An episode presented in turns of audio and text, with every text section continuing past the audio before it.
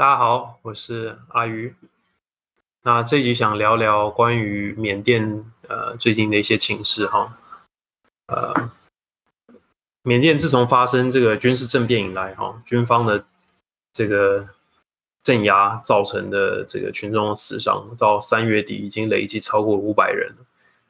那而且看起来军方是没有要收手的感觉。啊，我必须要说，我觉得缅甸的示威者是真的蛮勇敢的，因为一般在政府真枪实弹这样打下来，哈，有些国家的这个示威可能就就结束了，但是缅甸他们这边能越挫越勇，我觉得是蛮值得钦佩的，哈。那缅甸军方也是够狠啊，就是完全就是不管你外国人讲什么，或者威胁要不要制裁，他就是不顾一切啊，掌握自己的权利。你可以看看，同样在邻国的泰国啊，这个抗议已经持续了快快一年了。因为如果不知道的话，哈，也泰国这边也也有这个反军政府的示威啊，他们政府也没有像这样来对待民众啊，就是呃，泰国军政府还是比较顾虑民意啊，而且也比较顾虑外国人的感受，因为呃，泰国是比较依赖外贸的国家，它外贸占了整体 GDP 超过百分之五十，所以他们也不能真的搞到。外国决定要经济制裁或者怎么样？他们泰国是受不了了。那最近比较引起我关注的是，呃，三月底的时候，呃，缅甸军方对克伦发动了空袭。呃，克伦是缅甸境内的一个自治邦，它是少由少数民族组成的，叫克伦族哈。那它在缅甸的东部跟泰国接壤。那呃，在泰国跟缅甸都有分布。克伦族，呃，我觉得如果呃缅甸再不改变做法哈，他们军方再不改变做法，就很有可能会引爆这种全面内战的这种这种这种路线。呃，如果不知道的朋友，我稍微说明一下，缅甸境内是有很多的少数民族啊，呃，有些在争取独立，有些是争取自治啊，那有些是从缅甸。呃，独立以来就一直跟缅甸政府有这武装冲突啊。那我这里介绍几个比较大的势力啊，一个是克钦，那克钦在缅甸最北边呢，它是跟中国接壤。那缅甸的主要的玉石、翡翠的产区就在这个地方啊。值得一提的是，呃，二次世界大战末期，中国远征军呢。为了打通滇缅公路，也是也是从这个地方进入缅甸，呃，跟日军战斗，然后最后呃打通了这个滇缅公路。那还有一个是善邦，在缅甸东部，也是跟中国接壤，云南接壤。那它很多少数民族是跟呃云南大理这边的少数民族是是呃有很很近的这种血缘的关系哈。而且善邦里面还有一个自治区叫做果敢，有些人应该知道果敢哈，是缅缅甸境内少数是汉族主体的一个地区。啊，还有一个克伦刚刚提过的，对，在泰缅的边境，在东边。啊，这些地方的这个反抗势力是是比较强的哈。刚刚还少提了一个若开邦哈，呃，若开邦在缅甸西边，它跟孟加拉是接壤的。如果这两年有注意到国际新闻的话，有一个呃国际头条，你们一定没有错过，就是呃洛辛亚人的大屠杀。洛辛亚人就是住在若若开邦这个地方啊。那前两年他们呃非常惨，就是被缅甸政府一路追杀，然后。呃，很多村庄是直接整个被焚毁，然后平民百姓被屠杀，然后很多人逃到了孟加拉去。那呃，洛辛亚是信奉伊斯兰教的。我这里要提到一点哈，洛辛亚在若开邦是少数，多数的呃人是若开族。那若开族是是信佛教的，呃，然后他们也有自己的反政府的武装势力哈。呃，不过若开。这两年跟缅甸政府打过几轮之后呢，好像势力比较消退。那这次政变以来，他们也没有针对呃军方有发出什么声明哈。那除了若开之外，前面提到的三个克伦、克钦跟善邦，呃，我都有看到他们发出声明说，如果呃缅甸军方再这样呃屠杀百姓，然后如果侵入到他们的地盘的话，那他们就要做出反击。所以这看起来就是一个准备内战的一个节奏啊。呃，这让我想到呃叙利亚的状况跟这个也很类似啊。呃，现在叙利亚政府也是呃是受到伊朗跟俄国支持嘛，然后。呃，北边土耳其有培植自己的一块势力啊，那美国是支持库德族，所以也也是也是类似这样的状况啊。那但是叙利亚有个不同的是，其实一开始欧美并不想要直接被卷入啊，那是因为后来有 ISIS 这种这种国际恐怖组织利用叙利亚、伊拉克当做跳板，然后对欧洲发动恐怖攻击，所以欧美后来受不了，他们就是觉得那就他们自己一定要下场来来。就来解决这个事情，所以才呃增加对库德族的资源，增加对某一些反政府的势力，还有一些反 IS 势力的资资源。那缅甸会不会发展到这个状况就不太确定，因为他们没有他们没有 IS 这种东西啊，所以欧美是否会愿意直接呃投入就不太确定。那我们我们就脑洞大开来来想象一下，对不对？如果欧美这些西方国家要援助呃缅甸境内的反抗势力，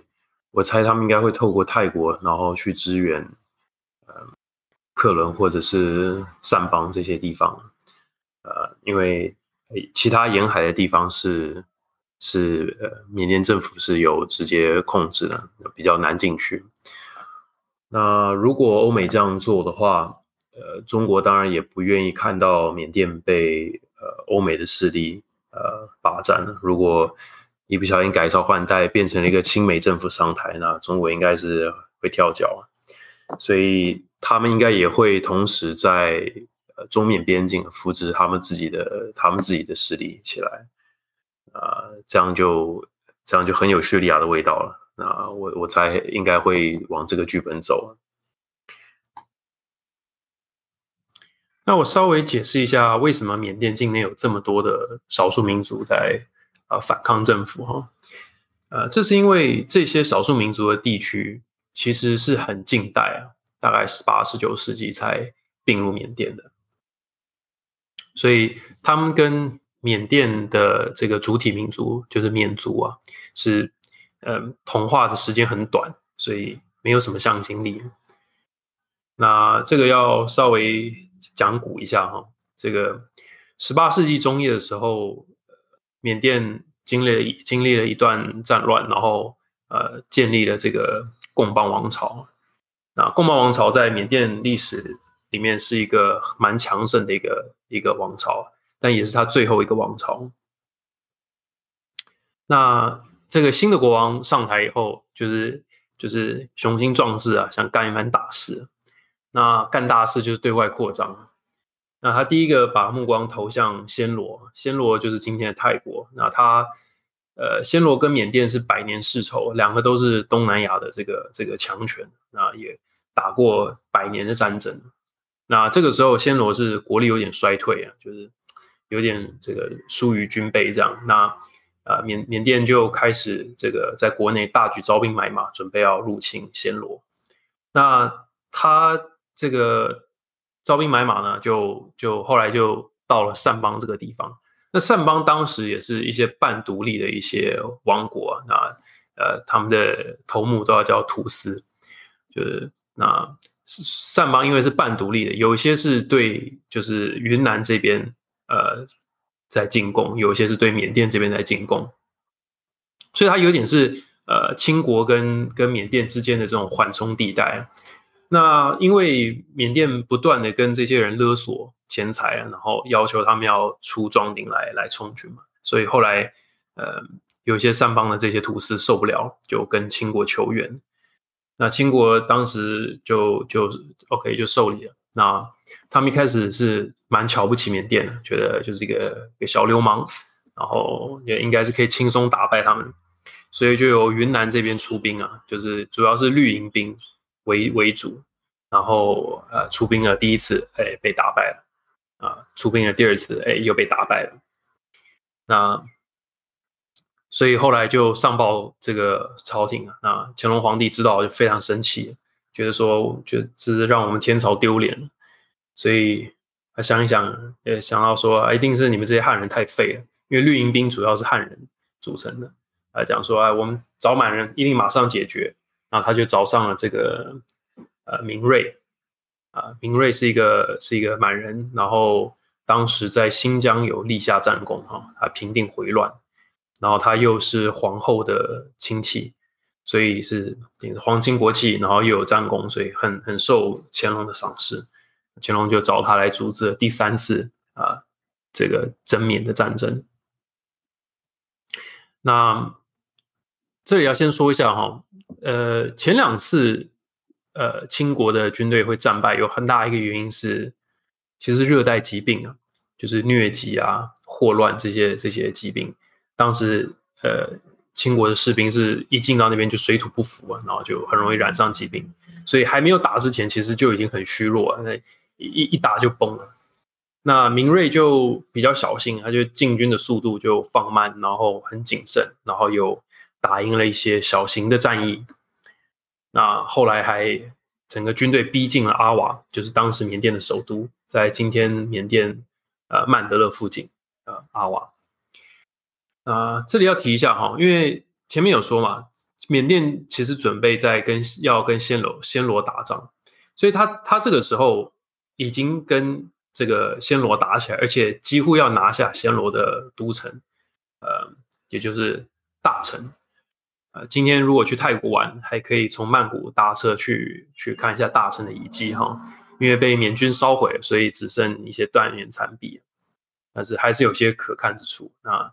所以因为缅军当时在已经已经攻快要攻下大城，他们就决定不要不要撤兵回来，所以其实缅缅军在用来防范清军的的军队啊，很少量的二二线部队。那所以当这个明瑞带着三万多大军呢，逼近阿瓦的时候呢，缅甸国王呢就是临危不乱。当时很多朝臣就是呃请求说，呃，那我们就我们就迁都吧，我们就就逃到这个远一点的地方嘛。那还好呢，缅甸国王呢这个临危不乱呢，开始组织反攻了，因为他也是发现了明瑞的军队呢这个远离了自己的补给线，那就后来说我们正面可能扛不动，那我们就我们就打游击战。所以缅甸的军队开始去包抄这个清军的这些这些补给，然后那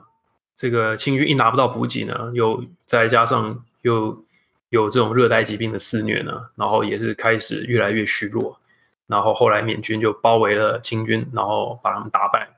对，明瑞就带着大军一路逃到云南这个边界，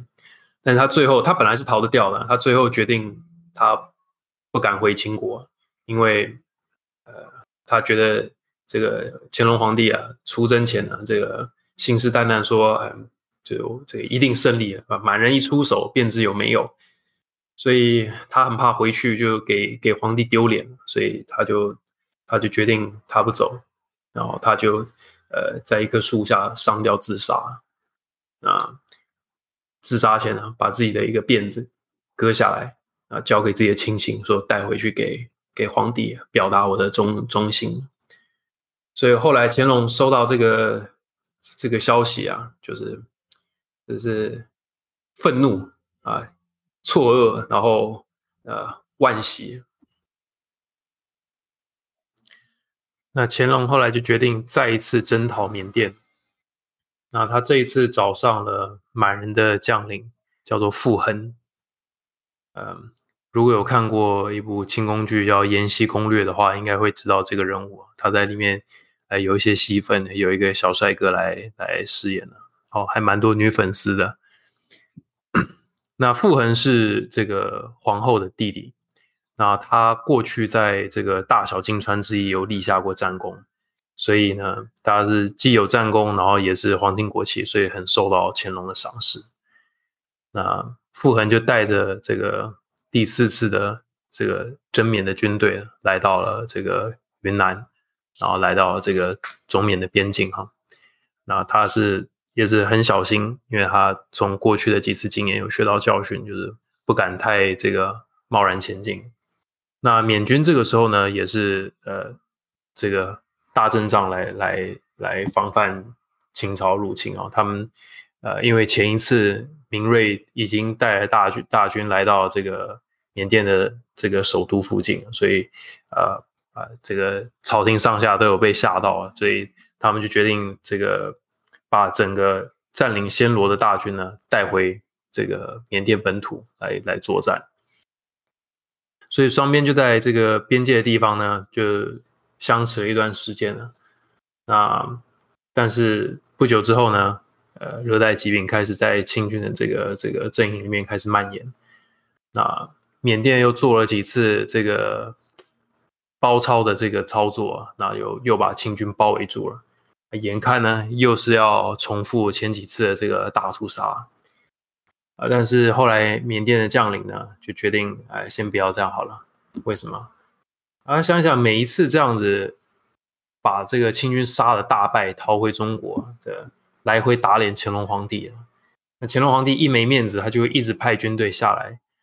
那清国是一个大国，他这样来跟你耗啊，他玩得起。那缅甸毕竟比较小，虽然屡战屡胜了，但是对自己的国力消耗也是很大，所以他觉得他们玩不起，而且。呃，这个已经阻碍到缅甸在其他地方的发展了。比如说像之前在讲的，他在占领暹罗啊，占领的好好的，结果现在把大军抽调回去来来作战，所以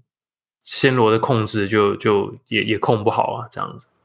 所以他觉得不值得，那就派遣使者要跟清军和谈。那清军本来就是已经死里逃生了，那他也没什么选择，那和谈就和谈了，所以。和谈完之后，傅恒就上奏给给皇帝，然后跟乾隆说：“这个呃，缅甸愿意这个称臣纳贡啊。”那想也知道就剥削了嘛，你人家打败了你四次，怎么会跟你称臣纳贡啊？那乾隆看一看呢，大家也知道怎么回事，但是又觉得说，呃，人家给个台阶下，那就就就接受吧。所以这个后来双双边就签订合约，就呃，这个战役就结束了。那我看看缅甸这边的记录呢，是在讲说这个合约内容大概是说，呃，双边君王维持友好，然后固定时间呃互相通信这样子，然后两边呢这个重开边界，然后呃互相贸易，还有善邦的部分呢，这个这个边界要划分清楚啊，这个哪一边的土司是归哪一边呢？就是大家要讲好，不要再起争议，所以大概是这样的结果。那这场战争呢，没有为清国或缅甸带来任何实质上的收获，可是它却意外的呃改变另外一个国家的命运呢，就是暹罗。呃，缅甸为了要防御清国的入侵啊，所以把原本用来占领暹罗这些主力啊、主力的军队全部调到北边去了，所以留下了很少量的部队在在这个呃管理暹罗。结果暹罗人民看到这个这个好机会来临啊，就起义推翻了缅甸的统治，那他们的首领叫做塔信啊，或者郑信，因为他是华人后代啊，对，所以他姓郑。呃，今天曼谷附近呢，还有一个郑王庙，也叫黎明寺啊，是他在位的时候这个这个建造的啊，建筑风格在泰国算是很特别的。那郑信后来就。呃，建立了这个吞武里王朝，成为了泰王。只是他这个王朝很短命，只有他一任皇帝啊，就呃就被别人给推翻了啊。他们被曼谷王朝取代。那曼谷王朝就是今天还统治着泰国这个王朝，就是曼谷王朝。所以这里大家可以思考一下哈，就是如果泰泰国没有因为这个清缅战争啊，所以找到机会这个重新独立啊。那泰国今天的命运是不是有可能会大大的改变呢？啊，它是不是从此以后就就呃变成了缅甸的一部分呢？啊，或者是即使他后来有办法摆脱缅甸这个独立呢？可能这个呃国土范围可能会有大大的改变呢？可能很多今天呃泰缅交界这些这些这个泰国这边的国土啊，搞不好都变成了缅甸的一部分哈。那清缅战争结束以后呢，缅甸就左看右看了，看看哪里还可以发展。那北边有清国挡着，东边有这个重生的泰国是虽然是吞武里王朝，那只好往西边啊看看，因为西边是若开邦，是一个独立的一个小国啊，看起来比较好欺负啊，啊就他就在这个一七八零年代开始进攻若开，然后到一七八五呢就成功的并吞了若开邦。那并吞完若开之后呢，他看到了这个更西边的这个阿萨姆。阿萨姆当时也是一个独立的一个小国，但是他那时候陷入内乱了。啊内乱的各个势力向外求援了，想要寻求外国帮助，他们这个这个夺回政权。所以缅甸就看到机不可失啊，就占领了这个阿萨姆。但是，一占领阿萨姆呢，就大事不妙，因为旁边呢是英属印度，当时是由东印度公司这个经营的。那东印度公司就就发现，哎，怎么旁边突然出现了很多这个缅甸军队啊？来者不善，看起来很凶狠，对不对？弄得他很不舒服啊。所以，呃，英属印度这边开始支援阿萨姆的一些呃反缅的势力啊。那这个让缅甸知道，他们就更火大，觉得哎，奇怪，我这边占领的好好的，你来弄我干嘛？哎，就进军印度啊。这就是摸鱼摸到大大白鲨。对不对？因为本来英国其实对缅甸没有什么太大兴趣啊。缅甸既不是什么重要贸易航线呢，它也没有什么呃珍贵的物资啊。结果这样，缅甸一进军印度啊，就英国就开始把缅甸视为是一个很大的威胁啊。一开始缅甸军队打的其实蛮顺利的，好，这个击败了很多边界的这些英国守军。那英国后来看一看，觉得哇不妙，连加尔各答都都受到威胁，所以他们就组织了海军呢，直接哎呦往缅甸去打，就不要再跟你在路上边界这边打，直接哎登陆仰光。但是他登陆仰光呢，呃也不好受啊，就是因为也是这个开始水土不服，出现染上热带疾病的状况了，也有一些死伤了。但是呢，确实把这个这个呃缅甸国王啊。觉得整个吓住了，觉得怎么战争离我这么近啊？觉得不行啊，就把阿萨姆的大军呢命令他们调回来，全部来这个来缅甸本土，然后到仰光去作战。那所以你可以想象，缅甸军队啊，要从阿萨姆一路从陆路啊走回仰光啊，这个劳师动众，翻山越岭啊，其实疲惫不堪的。所以到了仰光这边的时候啊，他们是本来希望可以休整一下。但是因为国王一直催促他们去去去把英国人赶走，所以就就贸然的就是进攻了这个英国的阵地啊。那这个时候是很不妙，因为英军当时已经焕发了新式的火炮，威力很惊人。然后这个他们的这个枪支的这个这个水准，科技水准也本来就是在缅甸之上，所以啊，缅甸这样三万多的精锐啊，去冲英军的这个阵地啊。啊！一冲就死伤大半，然后就就没得打了，对不对？所以后来这个开始也是谈和，然后签下了这个这个割地赔款的条约。所以缅甸刚刚成功占领的若开啊、阿萨姆啊，全部变成英国的势力范围。啊，这就是第一次英缅战争。那其实后来还要打第二次跟第三次的英缅战争呢，就是。就是最后就是整个缅甸都被都被呃英国殖民，但二三次的战争其实没什么好讲的，因为呃基本上是一面倒的情况了。因为第一次其实时候第一次战争的时候，缅甸已经已经精锐尽失了，所以这也是为什么后来这些少数民族啊对缅甸的这个向心力很弱啊，因为其实他们加入缅甸不久啊，就整个缅甸都变成了这个。殖民地，所以也没有什么，也没有什么同化的过程可言了。好，那今天这集就讲到这里为止。好，谢谢各位，我们下次再见。